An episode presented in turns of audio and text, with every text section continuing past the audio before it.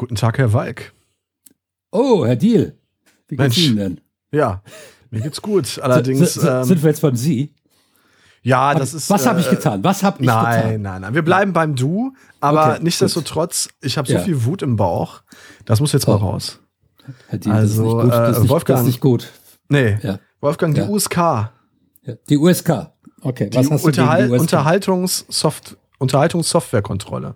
Ja. Die hat es doch tatsächlich fertiggebracht, Anfang Also Februar. ich muss dich sofort korrigieren. Das heißt Unterhaltungssoftware Selbstkontrolle. ah, natürlich, die FSK ist ja auch die äh, Film, Freiwillige. äh, freiwillige ja, Selbstkontrolle. Ja, ja, wie auch immer. Ja. Gut. Nee, die ist die Jeden Fall- freiwillige Selbstkontrolle, genau. Jeden Fall, ja, wir kontrollieren uns selbst. Schwachsinniger Name einfach. Naja, egal. Wolfgang, die USK, die war ja in den letzten Jahren eigentlich auf dem, auf einem sehr, sehr liberal, liberal, liberalen, meine Güte, Pfad unterwegs. Was da nicht alles Freigaben bekommen hat, mein lieber Herr Gesangsverein.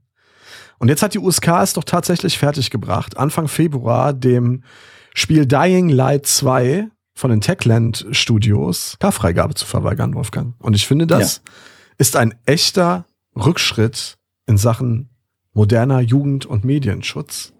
Und vor allen Dingen hat sie das getan ohne jegliche Begründung. Und weil wir ja hier leider steil heißen, habe ich einfach die Begründung. Und die Begründung ist, Wolfgang, halte ich fest, die USK hat gar keine Begründung für diese Ablehnung, weil die USK meiner Meinung nach ein nicht ganz sauber laufender Verein von Menschen ist, die, wenn sie die Urteile oder die Freigabe und Freigabeverweigerung begründen müssten, ganz schnell vor dem Problem stünden, dass denn die Argumente ausgehen, weil sie können das überhaupt nicht begründen. Es gibt keine plausible Begründung, warum Dying Light 2 keine Freigabe bekommen hat.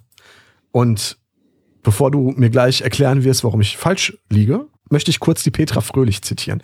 Die Petra Fröhlich kenne ich nicht, aber du wirst sie kennen, nehme ich an. Das ist die Chefin von gameswirtschaft.de. Eine wirklich Frühere- hochkompetente Frau. Frühere Chefredakteurin äh, der PC Games. Ach, schau an, das Ähm, wusste ich gar nicht.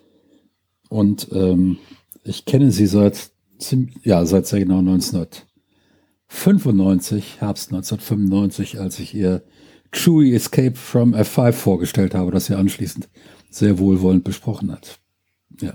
Sagt mir nichts. Also ich, kenn, ich kenne Petra. so, pass auf. Die ein Petra. Point-and-Click-Adventure, ja. Ah, okay. Oh, gute, gute, gute Genre. Die Petra Ja. hat einen äh, Meinungskasten ähm, geschrieben, wenn man das so nennt. Ich weiß nicht, ob man das so nennt, auf ihrer Webseite. Und dieser äh, und diese Meinungs, äh, also fröhlich am Freitag ist diese Rubrik und ähm, diese äh, diese dieser Meinungskasten, so nenne ich ihn jetzt mal, hat die Überschrift Dying Light 2 und Co. Verschlusssache USK. Und ich möchte mal ganz kurz aus diesem sehr sehr les lesenswerten aus, äh, aus dieser sehr lesenswerten äh, Meinung zitieren.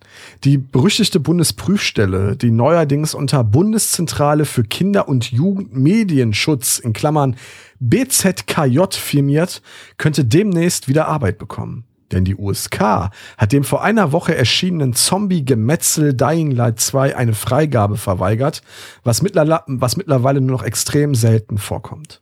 Hersteller Techland hatte sich erfolglos in mehreren Instanzen dagegen gewehrt. Und damit ist der Boden bereitet, um Teil 2 ebenso wie Dying Light 1 zu indizieren, was zur Konsequenz hätte, dass Einzelhändler, Versender, PlayStation Store und Co. das Spiel aus dem Sortiment nehmen. Aber warum keine Kennzeichnung? Das ist nur auf dezidierte Nachfrage zu erfahren, denn die USK hält die Begründung für ihre Entscheidung grundsätzlich unter Verschluss.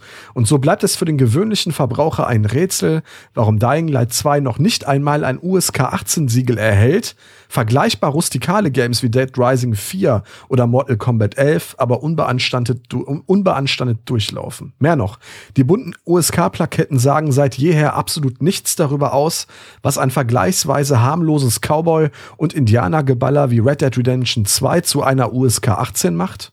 In Klammern, das ist meine Klammer jetzt. Ob das so harmlos ist, darüber könnte man sich streiten. Und ein erster Weltkriegssimulator wie Battlefield 1 zu einer USK 16. Die dazugehörigen Analysen und Gutachten werden gehütet wie Staatsgeheimnisse.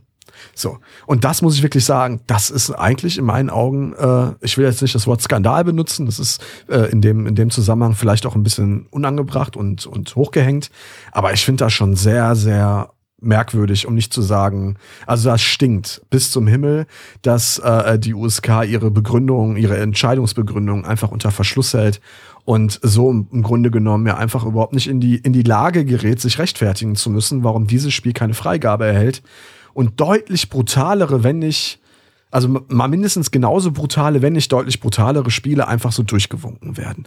Und wenn da nicht irgendwie äh, äh, was im Busch ist und irgendwas faul ist, Wolfgang, dann weiß ich ehrlich gesagt auch nicht weiter. Also ich müsste jetzt noch mal, ähm, also erstens, dass nicht alle Entscheidungen der USK, äh, sagen wir mal, ähm, immer nachvollziehbar sind, nach, dem, nach der gleichen Maßgabe erfolgen, in sich konsistent sind, untereinander genau abgestuft, brauchen wir nicht drüber reden. Ähm, passiert nicht, ist womöglich auch gar nicht möglich, weil da sitzen Menschen und da sitzen auch verschiedene Menschen an verschiedenen Spielen. Ähm, aber darum geht es ja jetzt erstmal nicht. Es geht ja jetzt darum, dass du sagst, dass die Begründung unter Verschluss bleibt. Ähm, das ist. Ähm, äh, die können es einfach nicht, nicht das, das ist nicht gut. So, ja, Moment.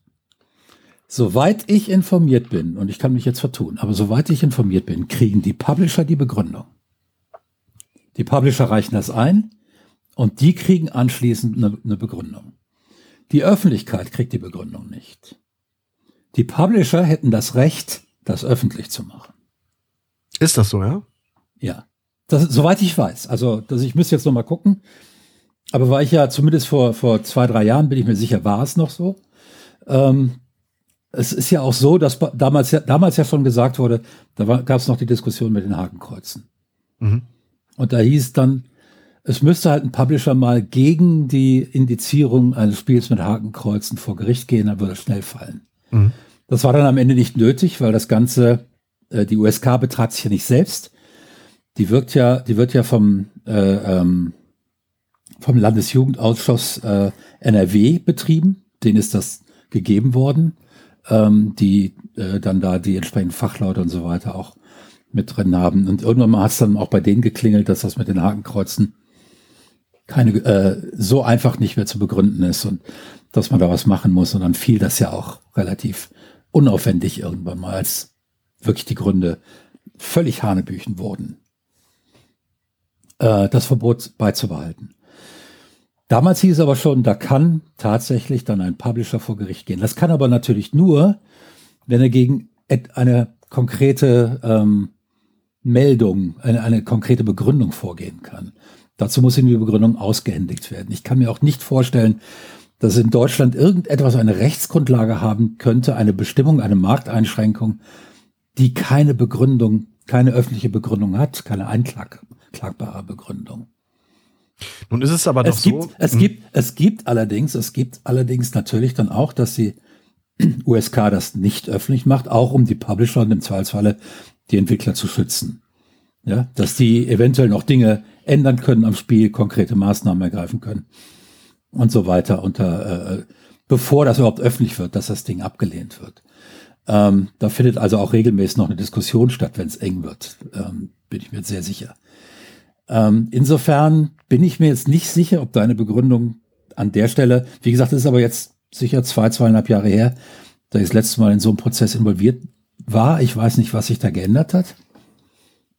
Ich kenne leider auch das Spiel Dying Light nicht. Das ist jetzt ein kleines Problem unseres Formats, dass äh, ich nicht vorher wusste, was dich aufgeregt hat. Okay, stell dir einfach vor, stell dir einfach ein Open-World-Spiel vor, ähm, bei dem du in einem Endzeit-Szenario sowohl Mo also Zombies als auch menschlichen Gegnern mit allerlei Hieb- und Stichwerkzeug und fast ausschließlich mit Hieb- und Stichwerkzeug, weil Schusswaffen gibt es nicht, die Köpfe und Arme und Beine abschlagen kannst. Also, und das halt ja. schon auf sehr brutale Art und Weise, sehr grafisch in Szene gesetzt.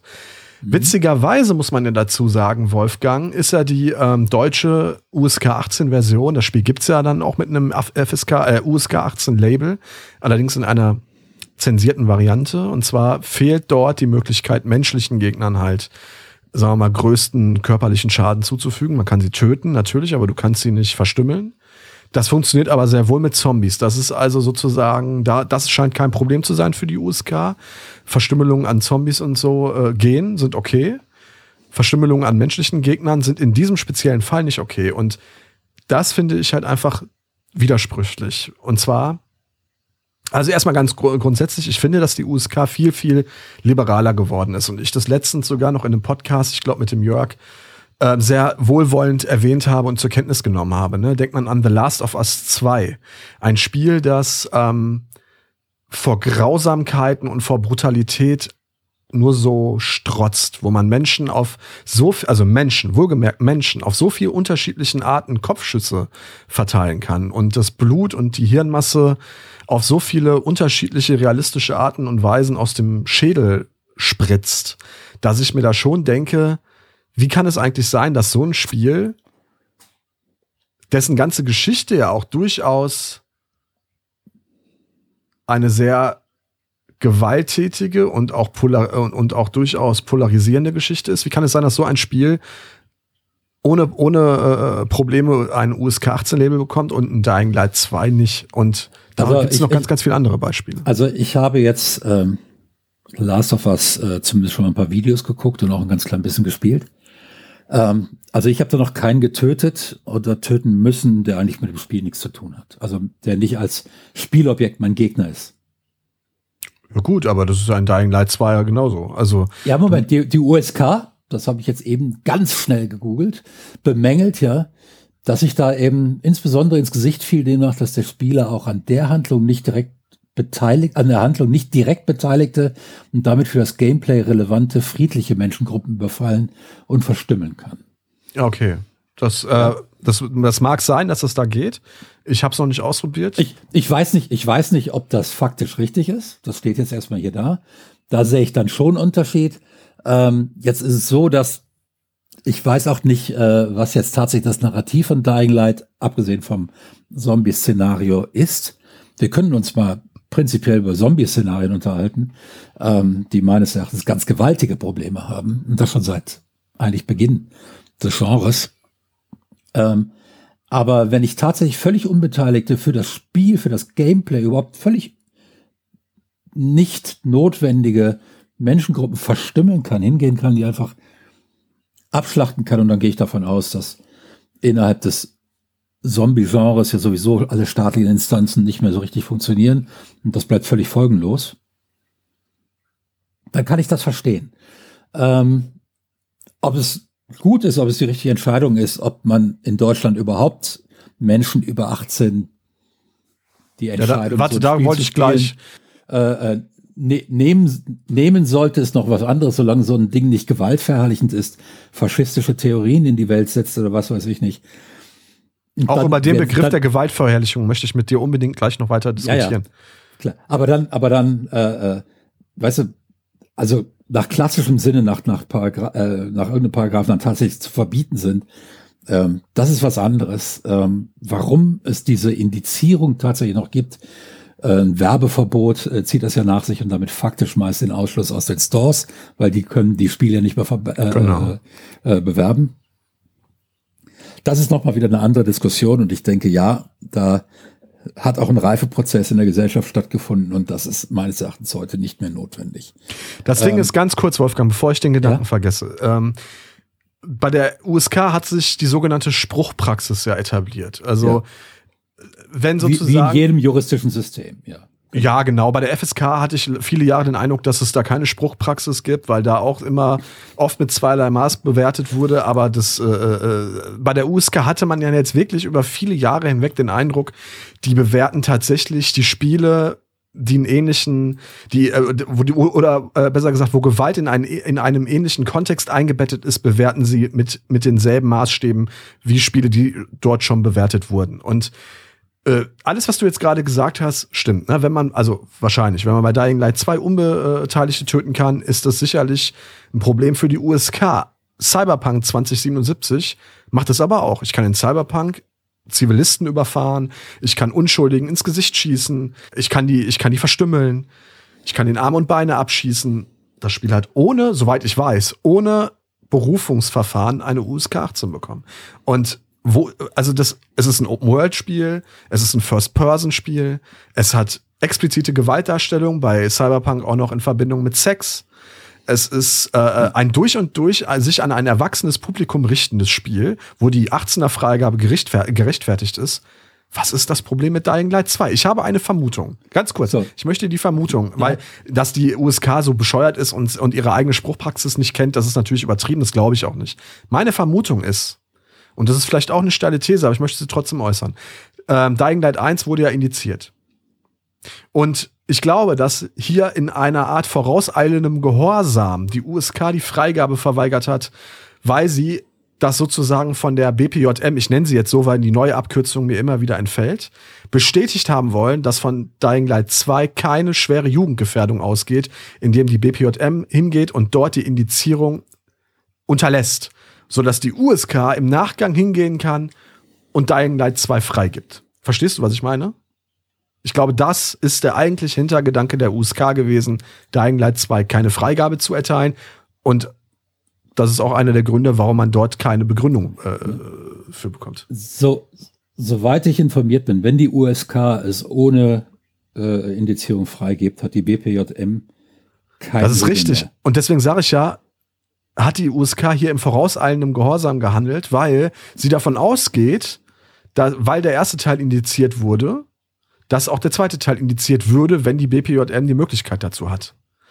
Und deshalb wollen sie hier das Urteil ich, der BPJM. Ja, also po politisch, politische äh, äh, Motive werden immer wieder einen Einfluss haben. Da wird es immer wieder Leute geben, die sagen, das können wir nicht machen oder das sollten wir so machen, aus den und den Gründen. Das passiert immer wieder.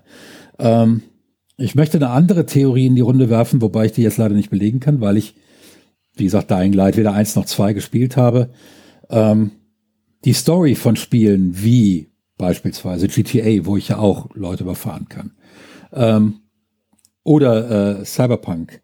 Ähm, diese Welt ist eine, die narrativ so, so viel Tiefe besitzt, ähm, dass das innerhalb der Welt ähm, als Teil der Weltethik zu begreifen ist. Ähm, das wäre zumindest eine Begründung, die ich mir überlegen könnte, die auch nicht ohne Tragfähigkeit ist. Ich weiß nicht, wie das in Dying Light 2 ist. Aber wenn wir doch über sowas, über sowas, kann ich leider nicht über sowas Konkretes wie Gewalt sprechen, das ist doch für den Rezipienten erstmal völlig egal, wie, in welchem Kontext die Gewalt stattfindet. Also, beziehungsweise es ist nicht völlig egal, aber äh, es ist zumindest, sagen wir mal, so losgelöst von dieser, wie du gerade sagtest, tieferen, wie, hattest, wie hast du es genannt? Weltethik? die, äh, äh, die ja. in diesem Spielen stattfindet. Ich würde dir recht geben, die Welt in Cyberpunk und in The Witcher und in äh, äh, ähm, äh, was, ist auch egal, die sind sicherlich alle durchdachter und, und künstlerisch wertvoller, in Anführungsstrichen, wahrscheinlich, als Dying Light 2. Wobei, das ist dann ja aber auch in meinen Augen, das ist dann aber auch so eine komische Art von Kunst Abwertung, wenn man hingeht und sagt, naja, da ist die Gewalt okay, weil die, weil die äh, tiefer in die Geschichte eingebettet ist. Und bei Dying Light 2 ist es, wenn man es aufs Allernötigste runterdummt, einfach nur ein hirnloser, apokalyptischer Zombie äh, äh, Splatter Scheiß, den man, äh, wo man einfach jetzt mal hingeht und die Freigabe verhindert. Das ist mir zu einfach, ehrlich gesagt. Nee, das ist gar nicht einfach. Ähm, und das ist, ähm, ich glaube, hier kommen wir auf den Kern der Diskussion, selbst wenn das jetzt nicht die Begründung der USK war. Aber ich weiß, dass die USK über solche Dinge nachdenkt, weil die Leute, die da sitzen, ähm, nicht völlig unbeleckt von ähm, ästhetisch-ethischen äh, Überlegungen sind und da auch durchaus äh, eine gewisse Kenntnis besitzen. Wenn ich eine Welt habe, die aus sich heraus, aus ihrer Ethik heraus, bestimmte komplexe Zustände generiert, die dann durchaus sehr gewalttätig sein können. Und wir sehen das ja auch in unserer Welt, dass das passiert. Ich meine, wir wir erleben das gerade, ja, dass aus den verschiedenen Ethiken, die auf diesem Planeten existieren und daraus existieren Konfliktlinien, auf einmal Konflikte herausbrechen, die brutal sind, in denen die Menschlichkeit den Bach untergeht ähm, und das normale Menschen, menschliche Verhalten im Alltag äh, komplett keine Rolle mehr spielt. Wenn ich jetzt hingehe und sage, in einer solchen Welt befindet sich Cyberpunk 2077, in einem solchen Zustand, wo Gewalt aus den bestehenden sozioökonomischen Verhältnissen heraus völlig konsequent heraus erwächst. Dann ist die USK in der Lage zu sagen, diese Gewalt ist integraler, äh, integraler Teil dieser Welt. Das ist nicht schön, das ist nicht nett, aber die Gewalt zu verleugnen innerhalb dieses Systems würde bedeuten, das System zu verharmlosen. Insofern ist sie völlig konsequent ähm, ist sie ähm, Teil der Auseinandersetzung des Spielers mit der Spielwelt. Natürlicher Teil dieser Auseinandersetzung.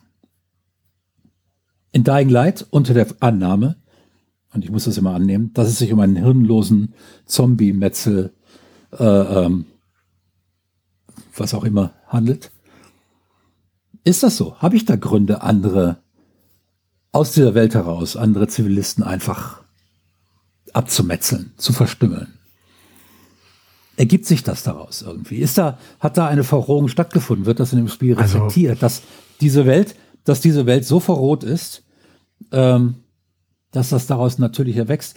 Das weiß ich eben. Also ich würde sagen, ja. ja. Ob das da jetzt ich der Fall ist. sagen, ja. Aber, aber für die US, für die USK spielt genau das eine Rolle. Der narrative Zusammenhang spielt eine äh, äh, wichtige Verstehe Rolle. ich, Wolfgang. Nichtsdestotrotz würde ich sagen, Dying Light 2 bildet das kontextuell genauso gut oder zumindest nicht genauso gut, aber annähernd so gut ab wie viele andere Open-World-Spiele, die ein Endzeit-Setting oder ein dystopisches Setting zum Thema haben, äh, äh, in, in dem Gewalt halt ein integraler Bestandteil des Alltags der dort lebenden Menschen ist.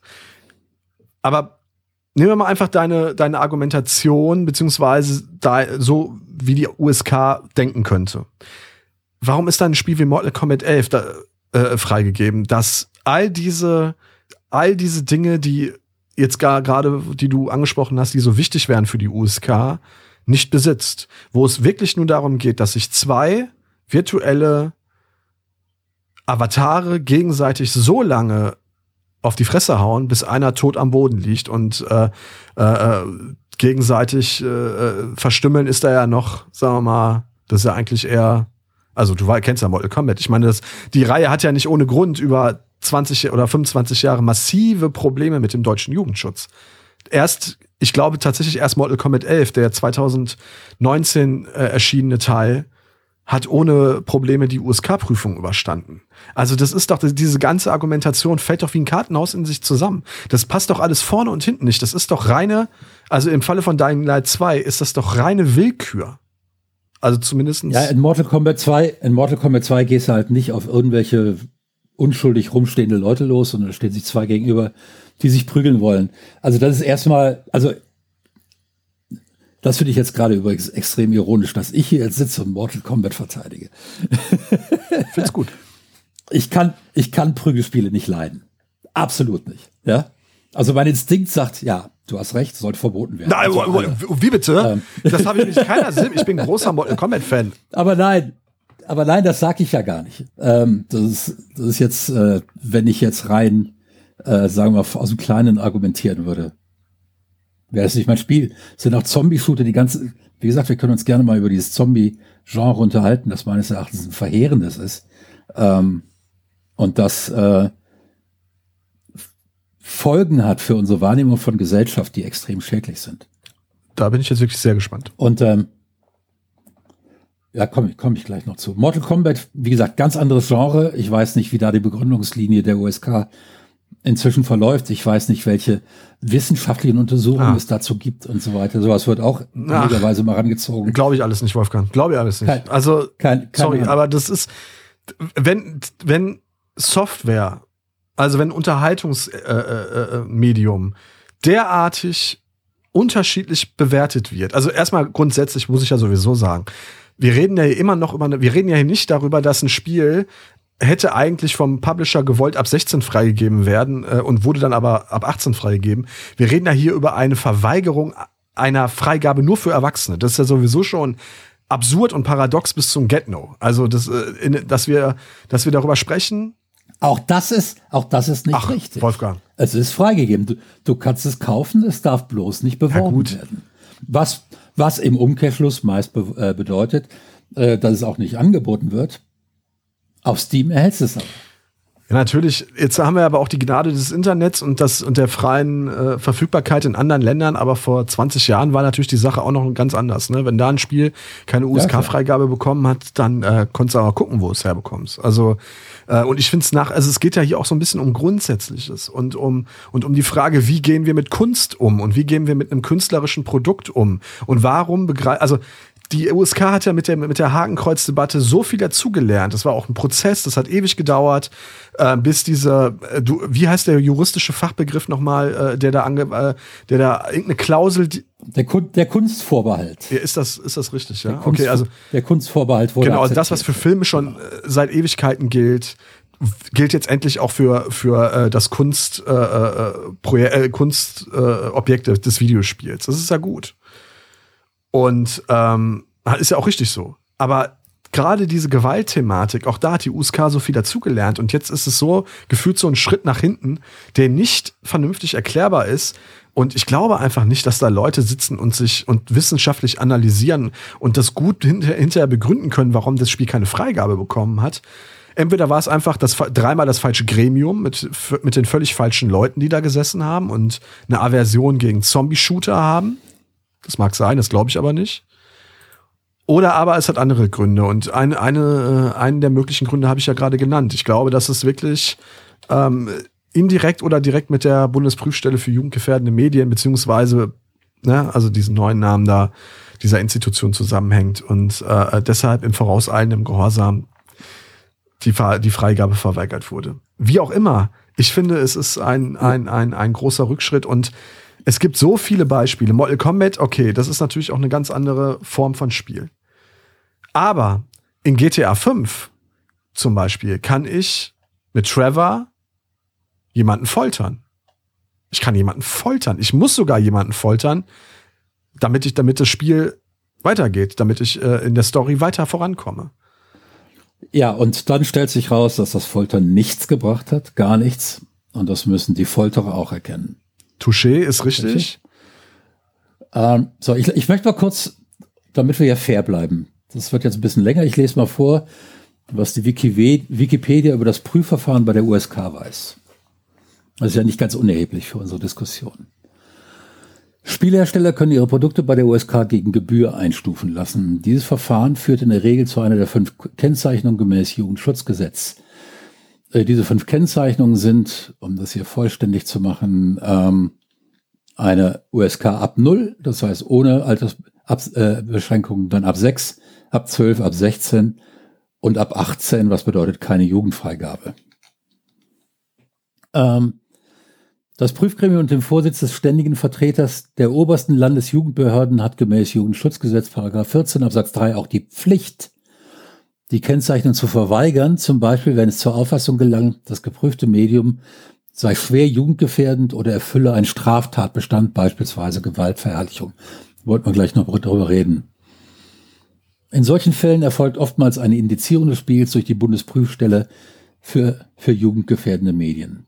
Das betrifft vor allem Versionen für den außerdeutschen europäischen Markt, sogenannte Euro-Versionen, die von Händlern und Spielern nach Deutschland importiert werden. Erhält ein Spiel dagegen ein Kennzeichen der USK, so kann es seit der Novelle des Jugendschutzgesetzes 2003 nicht mehr indiziert werden. Einmal freigegeben. Ja, vorbei. das stimmt ja so auch nicht. Ne? Es könnte immer noch beschlagnahmt werden. Äh, einmal freigegeben, sind die Händler sicher. Ja, aber das Spiel, also es schützt vor einer Indizierung und äh, mhm. es kann nicht mehr indiziert werden, aber das ist der, das könnte einem Staatsanwalt völlig egal sein, der oder einem Richter. Der könnte das Spiel, wenn er der Auffassung ist, dass es gegen Paragraph 131 verstößt, ohne äh, vorherige Indizierung beschlagnahmen. Was wahrscheinlich niemals passieren wird, weil die, äh, die USK-Freigabe ja schon eine Art Rechtssicherheit darstellt. Aber nichtsdestotrotz wäre das theoretisch möglich, wird aber die, wahrscheinlich nie passieren, sagen wir mal.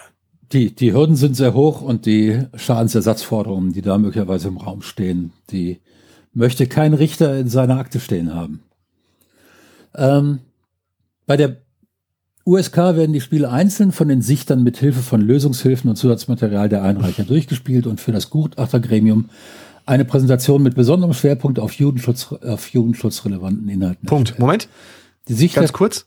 Ja weil ich das gerne, äh, wenn, wenn, wenn mir irgendwas auffällt, würde ich ja gerne. Also das können die einem Blöden erzählen, Wolfgang.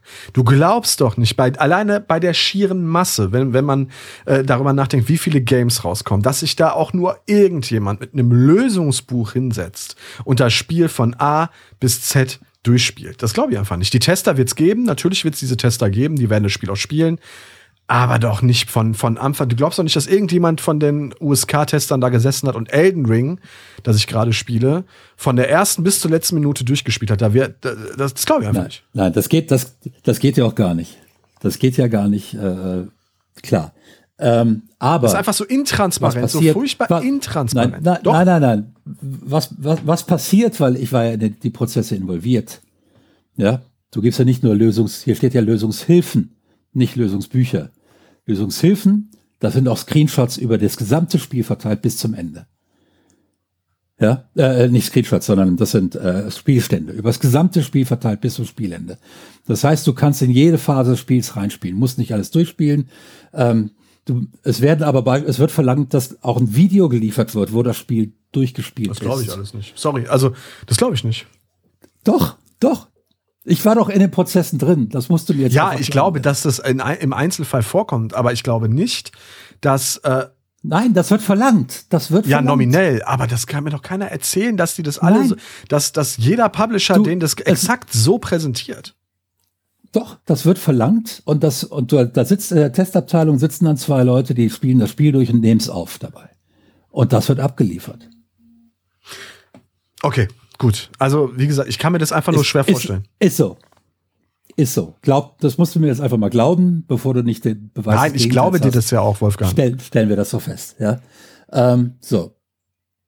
Das heißt, es wird aufbereitet dann für das äh, Gutachter können auf Wunsch auch einzelne Spielabschnitte selber spielen, um sich ein genaues Bild zu machen.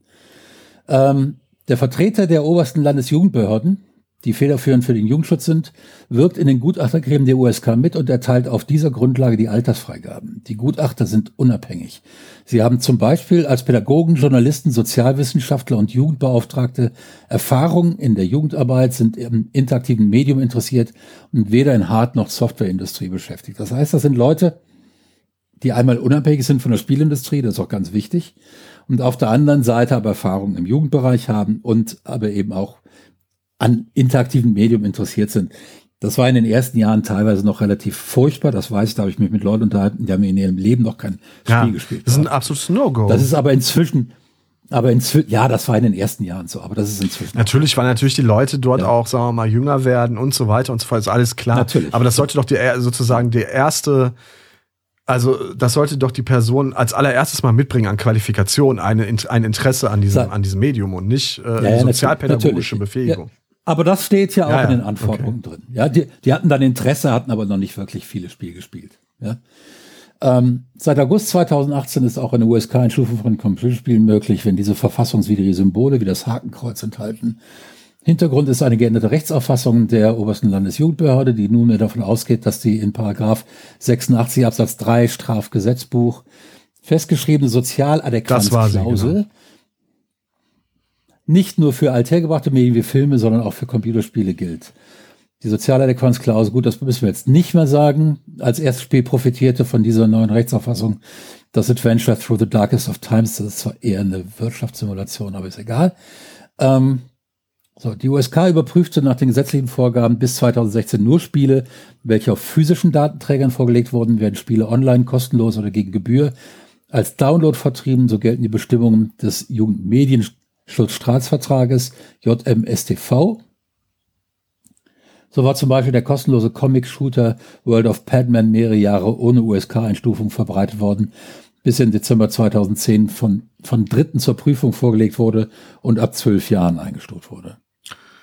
Für Vertrieb über das Internet und gleichzeitig Verkauf als Datenträger, zum Beispiel Steam, resultieren hieraus verschiedene unbeantwortete Rechtsfragen. Unbeantwortete.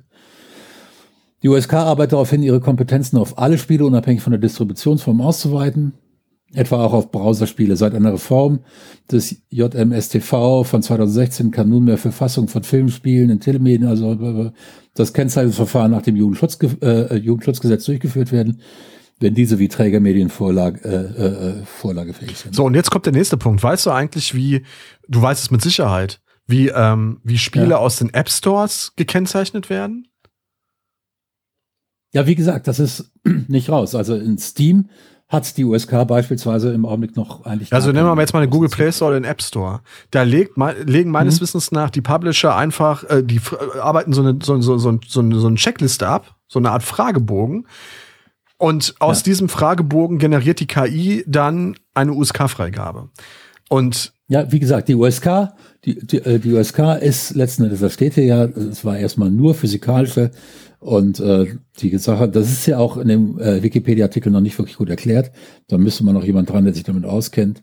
Ähm, und wie gesagt, es gelten ja für Vertrieb über das Internet und gleichzeitig Verkauf als Datenträger, zum Beispiel Steam, ähm, resultieren hieraus verschiedene unbeantwortete Rechtsfragen. Ja, das, ist, äh, das heißt, es kann sein, du hast verschiedene Plattformen, wo das Spiel mit unterschiedlichen Altersfreigaben äh, drinsteht. Das ist also ich, ich glaube, dass das alles wirklich honorige Leute sind, die da arbeiten. Und das sind coole Menschen. Ich, der Marek Brunner war ja auch mal äh, ähm, bei The Pot äh, äh, zu Gast vor vielen Jahren und hat das ganze, hat die ganzen Abläufe äh, der USK mal ein bisschen besser erklärt und so weiter. Was ich, was ich nur meine, ist, wenn unterschiedliche Spiele derartig unterschiedlich behandelt werden, die zumindestens erstmal auf den ersten Blick und wahrscheinlich auch auf den zweiten und dritten Blick eine sehr ähnliche Thematik und vor allen Dingen eine sehr ähnliche Form der Gewaltdarstellung haben, dann entsteht oder könnte der, der latente Eindruck von nicht ganz sauberen Methoden entstehen, die dort bei der, äh, die dort bei der USK angewandt werden. Und alleine doch schon um solche Verdächtigungen und Verdachtsmomente aus dem Weg zu räumen, wäre doch eine transparente Art der Kommunikation, eine transparente Form der, der Freigabebegründung doch total wichtig. Also ich will jetzt nicht hingehen und sagen, dass, dass, dass ich glaube, dass, äh, äh, dass Sony oder, oder Rockstar oder, oder wer auch immer dort äh, Millionen schwer ist, der USK ein paar Dollar in die Hand drückt, damit die äh, ein Spiel durchwinken. Aber der, äh, das glaube ich auch nicht, aber der Eindruck kann entstehen. Der Eindruck kann entstehen. Der Eindruck kann entstehen, der Eindruck kann aber auch entstehen, wenn du es transparent machst, äh, weil die meisten Begründungen sind äh, dann eben doch auf einer intellektuellen Ebene so tief, dass, äh, sagen wir es mal so, der durchschnittliche Bild. Ah, das, ja, weil, also da, Wolfgang, ja? das ist jetzt aber so. sehr polemisch. Das ja, ja, ach so, ich, ich darf jetzt nicht polemisch sein. Wieso machst du dann einen Podcast mit mir? ach, mein Lieber. Nein, das ist, ich, nein, das ist. Äh, nee, nein, und, und, und, und wie gesagt, soweit ich weiß, soweit ich weiß, sind ja die Publisher berechtigt, wenn sie es wollen, können sie das online stellen. Das mag sein. Und sie, tu, sie tun es aber in der Regel nicht. Ich habe noch keine, ich habe noch das noch von keinem gesehen. Ja, weil da meistens auch Informationen über die Spiele drin sind, die die nicht so einfach mal rausgeben wollen. Ne? Die, die USK, die schaut ziemlich tief in die Spiele rein und sieht Dinge und sieht auch schon vorher Versionen. Ja? Die kriegen die erste Version ungefähr drei Monate, bevor das Spiel im Laden steht. Weißt du, wie unfertig die Spiele da meist sind? Ja. Ähm, und äh, deshalb ist das, ähm, ich verteidige jetzt hier die USK, obwohl ich sicher bin, dass es bei der USK sehr viel zu verbessern gäbe, ganz klar. Ähm, und ich verteidige die USK, obwohl ich da ein Gleit 2 nicht gespielt habe, ähm, was natürlich intellektuell unlauter wäre, wenn ich es nicht zugeben würde. Mm. Ja, ich weiß nicht, ob die sich verhauen haben. Na, da kannst du jetzt einfach mal mir vertrauen, wenn ich dir sage, ich habe das Spiel jetzt ungefähr ja. 20 Stunden gespielt. Ich bin, was, äh, ich habe eine hohe Kompetenz, was, was die Einschätzung von, von Gewalt in Spielen angeht, weil, weil ich da durchaus, sagen wir mal, für anfällig bin. Ich mag äh, äh, Spiele, die äh, für Erwachsene sind.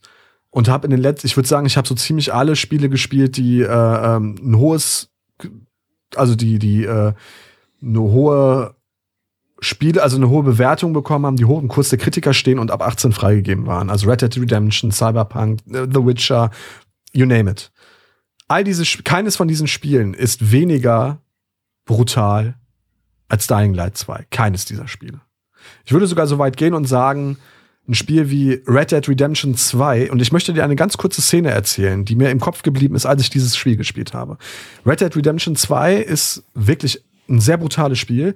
Es kommt zu einem, es ist auch ein Open World äh, Western, wenn man so möchte, in einer ganz, ganz frei begehbaren Spielwelt. Und in dieser freien Spielwelt bin ich mit meinem Pferd unterwegs und am Straßenrand steht eine junge Frau. Und ich weiß nicht, was diese junge Frau möchte, ich spreche sie an. Und diese junge Frau sagt, sie möchte nach Hause, weil sie hier von Banditen entführt wurde und äh, sie wurde ja an der Straße jetzt, jetzt rausgelassen, jetzt kalt und sie möchte nur nach Hause, ob ich sie mitnehmen kann. Und ich sage, ja, ich nehme sie, ich nehme, ich nehme, äh, ich nehme dich mit. Möchte sie auf mein Pferd laden, also ihr auf mein Pferd raufhelfen, drücke die falsche Taste und schieße ihr mit meiner Schrotflinte in den Kopf. Also, das ist natürlich absurd. Ich musste laut lachen, als das passiert ist. Ja. Der Kopf explodiert, das Blut spritzt auf mein Pferd an die Hauswand und der und der äh, äh der äh, Leichnam fällt einfach in sich zusammen und ich habe eben gerade eine Frau auf brutalste Art und Weise getötet.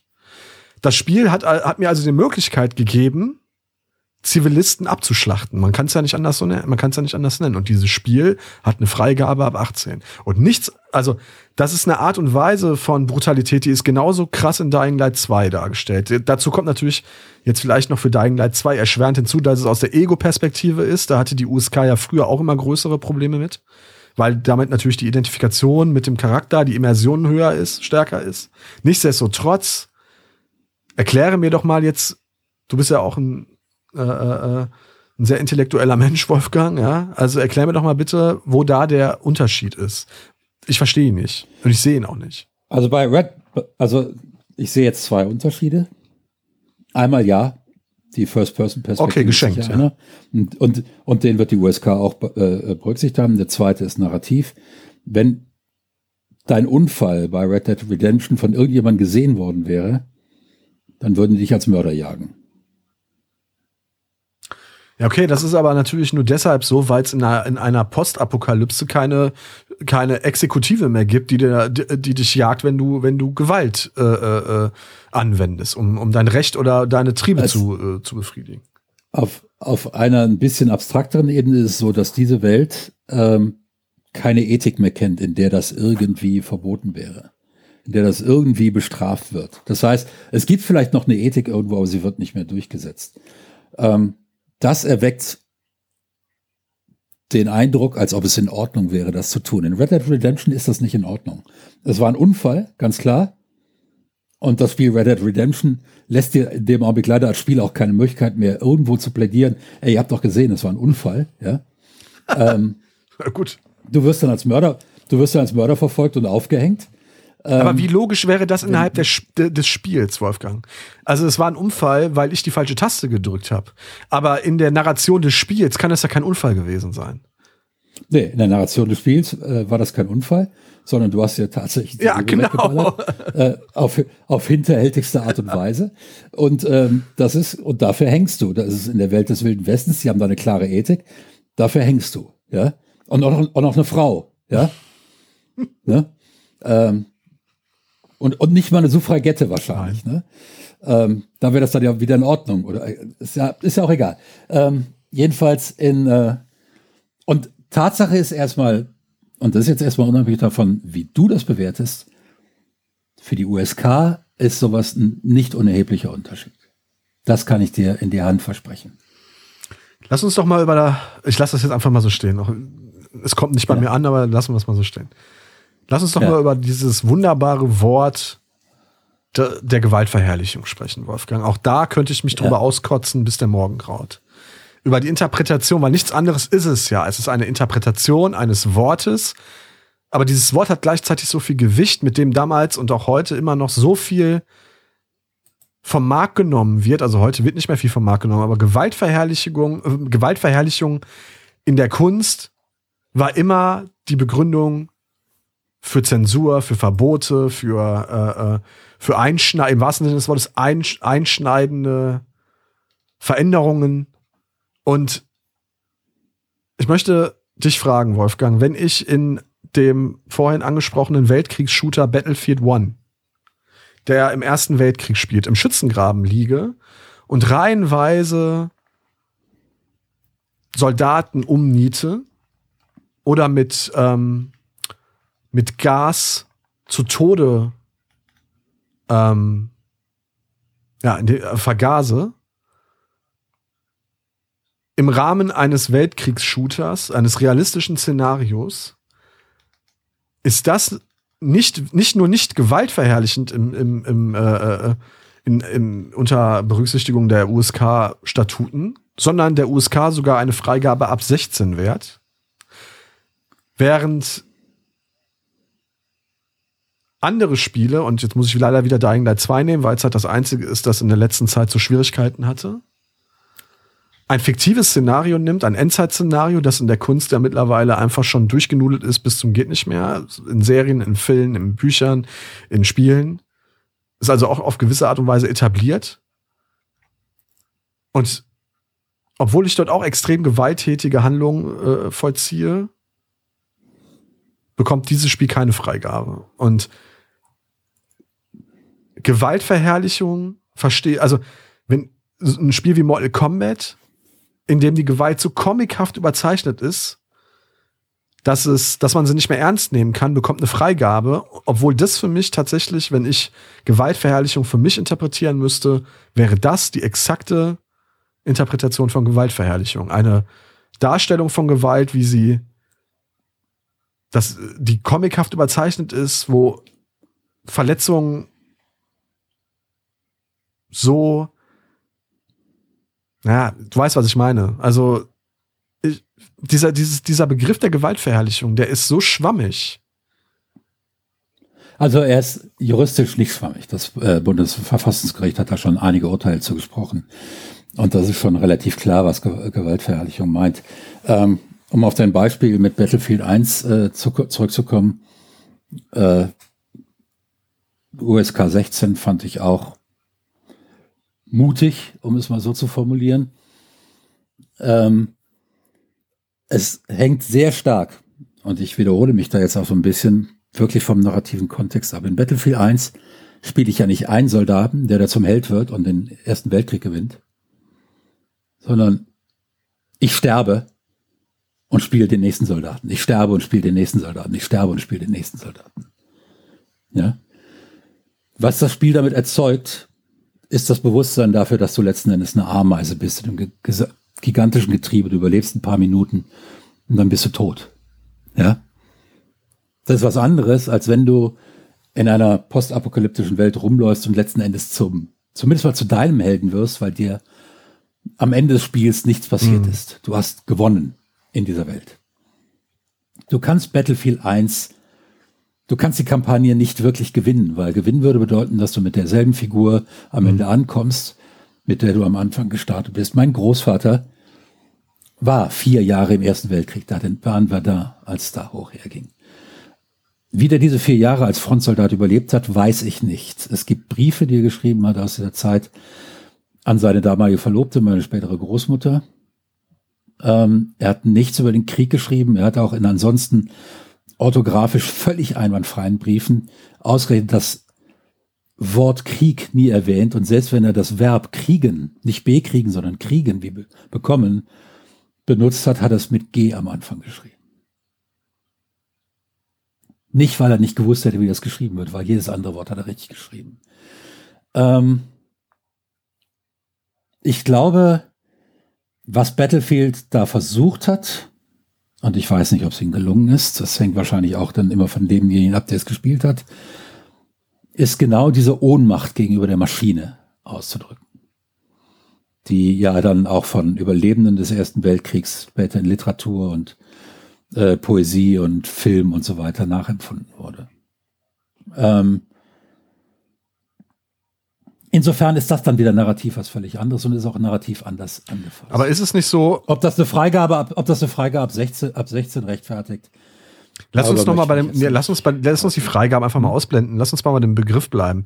Ist es nicht so, dass ein, ja. Kriegs, ein Kriegsshooter per se gewaltverherrlichend ist, weil er die Nein, nein, nein, nein, nein. Nein, nur warte nein, doch mal. Weil er kann die Gräueln ja. des Krieges, er kann sie nicht so darstellen, dass, dass, dass der Spiel, also der Grund dafür, warum ich das so sehe, ist folgender. Man spielt diese Spiele ja zum Vergnügen. Du spielst Battlefield und Medal of Honor und Call of Duty ja zum Vergnügen. Du spielst sie ja nicht, um ein realistisches äh, Bild des Krieges zu bekommen, weil dann würdest du diese Spiele nicht spielen, weil Krieg einfach per se so grausam und so menschenverachtend ist, dass daran ja niemand Gefallen finden kann normalerweise. Also müssten diese Spiele doch ich glaube, Jochen würde jetzt sagen, a priori, ich weiß nicht, ob das das richtige Wort da ist, äh, in, in, in, an der Stelle, ähm, sozusagen gewaltverherrlichend sein, weil sie den Spieler unterhalten, weil sie dem, dem Spieler immer wieder und immer wieder und immer wieder aufs Neue sagen, so, jetzt ran an die Waffe. und Kämpfe und Kämpfe und Kämpfe. Und du sollst Spaß empfinden, du sollst Freude empfinden am Töten. Das ist für mich die, ja. die Definition von Gewaltverherrlichung. Ja, also definiert ist das, äh, also jugendgefährdend sind Gewaltdarstellungen zum Beispiel, wenn das sind erstmal jugendgefährdet. Das ist noch nicht unbedingt Gewaltverherrlichung. Ähm, wobei das ist tatsächlich hier dann auch an die ähm, Lesen wir doch mal kurz den Paragraphen vor. Mit Freistrafe bis zu einem Jahr oder mit Geldstrafe wird bestraft, wer einen Inhalt, die grausame oder sonst unmenschliche Gewalttätigkeiten gegen Menschen oder menschenähnliche Wesen in einer Art schildert, die eine Verherrlichung oder Verharmlosung solcher Gewalttätigkeiten ausdrückt oder die das Grausame oder Unmenschliche des Vorgangs in einer die Menschenwürde verletzenden Weise darstellt. Ähm, und eben diesen Inhalt verbreitet oder der Öffentlichkeit zugänglich macht, einer Person unter 18 Jahren anbietet und überlässt oder zugänglich macht oder zweitens einen Nummer eins bezeichnenden Inhalt herstellt, bezieht, liefert, vorrätig hält, anbietet, bewirbt und es unternimmt, diesen ein- oder auszuführen, um ihn im Sinne der Nummer eins zu verwenden oder einer anderen Person eine solche Verwendung zu ermöglichen. So, du hast ja jetzt gerade auch wieder vorgelesen, menschenähnliche Wesen. Das ist äh, lange Zeit der genau der äh, die Bezeichnung gewesen, die äh, äh dann die USK beispielsweise zum Anlass genommen hat, um Spielen wo auch Gewalt gegen Zombies äh, angewandt wurde, die Freigabe zu verweigern, weil sie nun mal menschenähnliche ja. Wesen sind. Also da siehst du doch einfach auch mal, wie wie schwammig, wie auslegbar, wie äh, äh mittlerweile auch schon selbst sich selbst überholt äh, dieser dieser Gesetzestext ist. Äh, nicht, also nicht notwendigerweise. Inzwischen gibt es da dann ja auch eine reichliche Spruchpraxis, äh, wenn ich mir angucke, Anzahl der Delikte in Deutschland. Äh, das ist also jedes Jahr dreistellig irgendwo zwischen äh, ähm, 2012, also ich habe hier den Zeitraum 2003 bis 2014, 2012 war das niedrigste mit 170, 2007 mit 891 gab es den absoluten Peak in diesem Zeitraum. Das heißt, wir haben äh, da die Spruchpraxis über mehrere tausend Fälle dadurch ergeben, ergibt sich dann letzten Endes, äh, ergeben sich dann Rechtsnormen. Was war das jetzt, was du vorgelesen hast? Die, äh das, das ist die Anzahl der Delikte, äh, Delikte nach der polizeilichen Kriminalstatistik. Äh, sorry, Wolfgang, also jetzt konnte ich nicht mitkommen, also vom Kopf. Das ist, das ist die Anzahl der Delikte für Gewaltverherrlichung Alright. nach der polizeilichen Kriminalstatistik. Okay. Mhm, mhm, ja. Das heißt, wir haben seit 2003 alleine mehrere tausend im Bereich, ja, zehntausend äh, äh, Delikte, wo es sicher, sicher noch Freisprüche gab, die werden ja nicht erfasst in der polizeilichen Kriminalstatistik. Aber es gibt eben diese 10.000 Sachen, die dann eben ermittelt wurden und wo es zu Verfahren kam und wo es eine Spruchpraxis gab. Und an, in, an dieser Spruchpraxis, da ergibt sich dann, ergeben sich so Leitplanken immer im, äh, das heißt, da kann nicht jeder Richter einfach irgendwas verkünden mhm. und äh, das wird sofort wieder kassiert, wenn es komplett aus dem Rahmen fällt. Ähm, tatsächlich wird es kritisiert und als problematisch angesehen. Wo habe ich das hier? Ähm, dass ähm, äh, der Jugendschutz als Schutzgut ist insofern, also geschütztes Rechtsgut erstmal für Gewaltverherrliche, bei Gewaltverherrlichung ist der öffentliche Friede. So, der öffentliche Friede ist ein Rechtsgut in Deutschland, der geschützt ist. Und äh, da gibt es dann dieses Rechtsgut umfasst bereits selbst ein Bündel von Rechtsgütern. So ist eine Überlagerung zu anderen Rechtsgütern immanent. Als überlagerte Rechtsgüter kommen insbesondere in Betracht Jugendschutz, der Schutz der abstrakten Menschenwürde und die körperliche Unversehrtheit des Einzelnen. So, alles das, alles das, wenn du das bedrohst, eines dieser drei, bedrohst du auch den öffentlichen Frieden. So. Der Jugendschutz als Schutzgut steht hier noch ist insofern problematisch, als die Verbotsnorm nicht im Jugendschutzgesetz normiert wurde und sich die Bestrafung auch gegen Erwachsene richtet. Das heißt, und das beklagst du wahrscheinlich, ähm, dass Gewaltverherrlichung letzten Endes eben nicht nur ein Jugendschutzdelikt ist, sondern dass äh, letzten Endes wir Erwachsene dadurch zensiert ja, bevormundet, werden. Das kann man ne? ein Stück weit ein Stück weit auch bevormundet. Auf der anderen Seite muss ich ganz ehrlich sagen, möchte ich nicht im öffentlichen Raum so ein Spiel sehen, wie es in den 80er Jahren der KZ-Simulator. Ja gut, Wolfgang, das ist aber jetzt wirklich aber auch ein, sagen wir mal, ein, das will, glaube ich. Ja klar, aber, aber, aber irgendwo, der wurde damals auch verboten. Ja. Aber irgendwo muss halt die Grenze ziehen. Das heißt, eine völlige Freigabe brauchen wir nicht zu diskutieren. Ja gut, natürlich nicht. Ah, Jut Süß würde heute auch ja. keiner mehr lesen. Also, weißt du, wie ich meine? Also das ist einfach, das äh, aus gutem Grund nicht. So, nicht alles, was was äh, was mal geschrieben, getextet äh, oder programmiert Moment, wurde, Moment. ist ja auch gleichzeitig Kunst. Weißt du, wie es zum angeblichen völligen Hakenkreuzverbot für Spiele in Deutschland kam? Das existierte nämlich nie. Es glaubte immer nur jeder, dass das existiert. Moment, wie es zum Hakenkreuzverbot kam, oder was? Für durch Wolfenstein, meine ich, oder? Ja, eben nicht durch Wolfenstein. Sondern da hatte Nazi, Neonazi, hatte Wolfenstein raubkopiert und hatte das dann verkauft an seine Nazi-Kumpels. Und das, in dem Zusammenhang wurde gesagt, das Hakenkreuz ist hier, in diesem Zusammenhang, wenn es als, wenn das Spiel sozusagen als Werbung für das Dritte Reich verstanden wird, dann ist das in diesem Zusammenhang ein, äh, äh, äh, äh ähm, fällt das unter das Verbot äh, nationalsozialistischer Symbole und da muss das verboten werden. Und daraus hat dann jeder, der darüber geschrieben gemacht, Hakenkreuz in Spielen sind verboten. Das stimmt überhaupt nicht. Kein Gericht in Deutschland hat jemals ein generelles Verbot für Hakenkreuz in Spielen ausgesprochen. Hat sich nur dann keiner mehr getraut, ne? Danach. Hat sich nur dann keiner mehr getraut. Okay, das ist ja interessant. Das äh, hatte ich im ja? Hinterkopf, stimmt.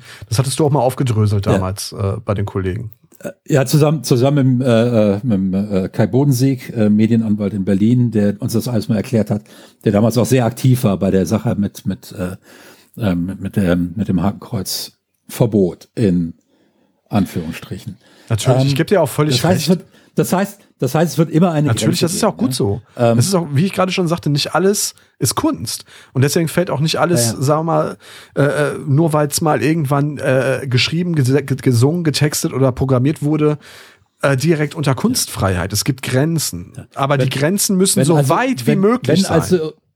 Wenn also irgendwo in einer Schrift, in einem Film, in einem Spiel die Ermordung von Menschen gefeiert wird, dann sollte dieser Paragraph greifen. Und das ist dann auch der Fall, wo sich 95 Prozent der Menschen in Deutschland wahrscheinlich einig sind, das sollte nicht. Ja, aber auch, ja, ja, das, lass uns, also, du kannst, da würde ich auch sagen, es kommt auf die Narration an und auf den Kontext, in dem es ein, in dem so eine Geschichte, wo sich jemand dafür feiern lässt, dass er so und so viele Menschen getötet hat, eingebettet ist. So.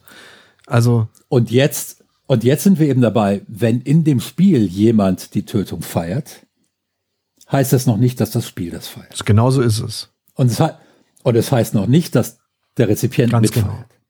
Genau. Ja? Genau.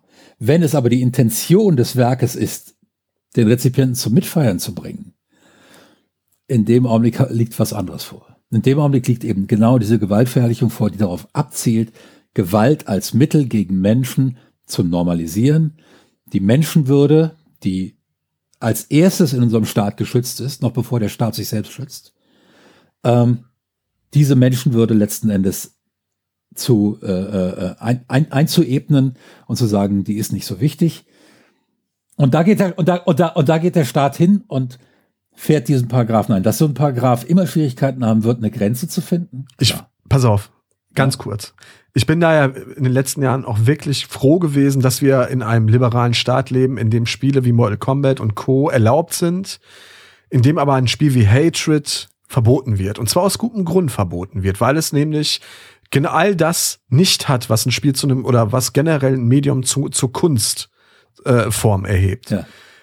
Es ist, es, es äh, äh, spricht die niedrigsten Instinkte an. Es ist extrem gewaltverherrlichend tatsächlich und es gehört einfach deshalb auch nicht verkauft. Es ist äh, äh das, das wäre so der sozusagen, da stoßen wir an diese Grenzmauer, die, äh, die der Gesetzgeber irgendwie aufbauen muss, damit nicht jeder Scheiß verkauft wird. Aber diese Mauer muss so weit wie möglich äh, muss, muss der Kunst so viel Entfaltungsfreiraum äh, wie möglich geben. Und Dying Light 2 da, gehört ja unbestritten dazu, zu dieser Kunst. Und, und, dafür, und, und dafür haben wir eben normalerweise dann die Gerichte, beziehungsweise am Ende, im Zweifelsfall das Bundesverfassungsgericht, das an der Stelle auch durch, meines Erachtens nicht durch eine übertriebene ähm, Mütterlichkeit aufwartet, ähm, sondern schon der Kunst ihre Freiheit gibt äh, in diesem Land und daraus entsteht eben eine Spruchpraxis. Und wenn so ein Bundesverfassungsgericht einmal was geurteilt hat, das zeigt die gesamte Erfahrung, dann dauert das eine ganze Weile, bis diese Norm, diese Rechtsnorm, die dadurch entstanden ist,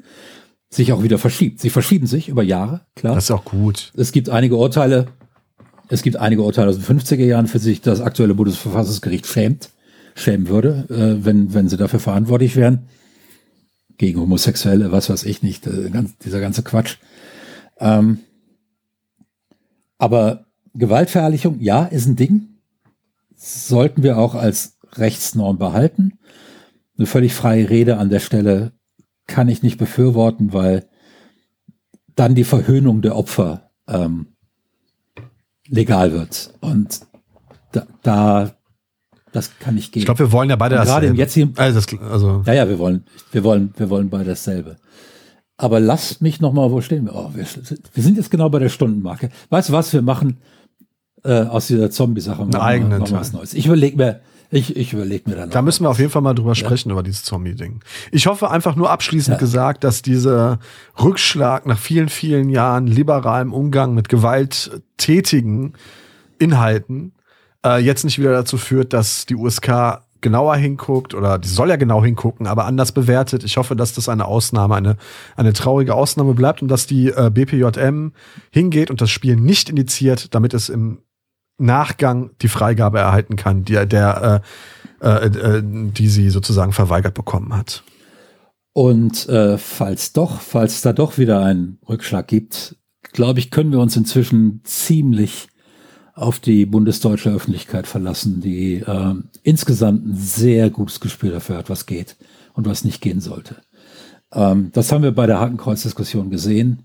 Ähm, die wurde gewonnen, weil wir öffentlich Druck gemacht haben, die Argumentation, die existierende ad absurdum geführt haben. Sie war ja auch ich meine, an dem Beispiel, Beispiel von ähm. Wolfenstein, ne?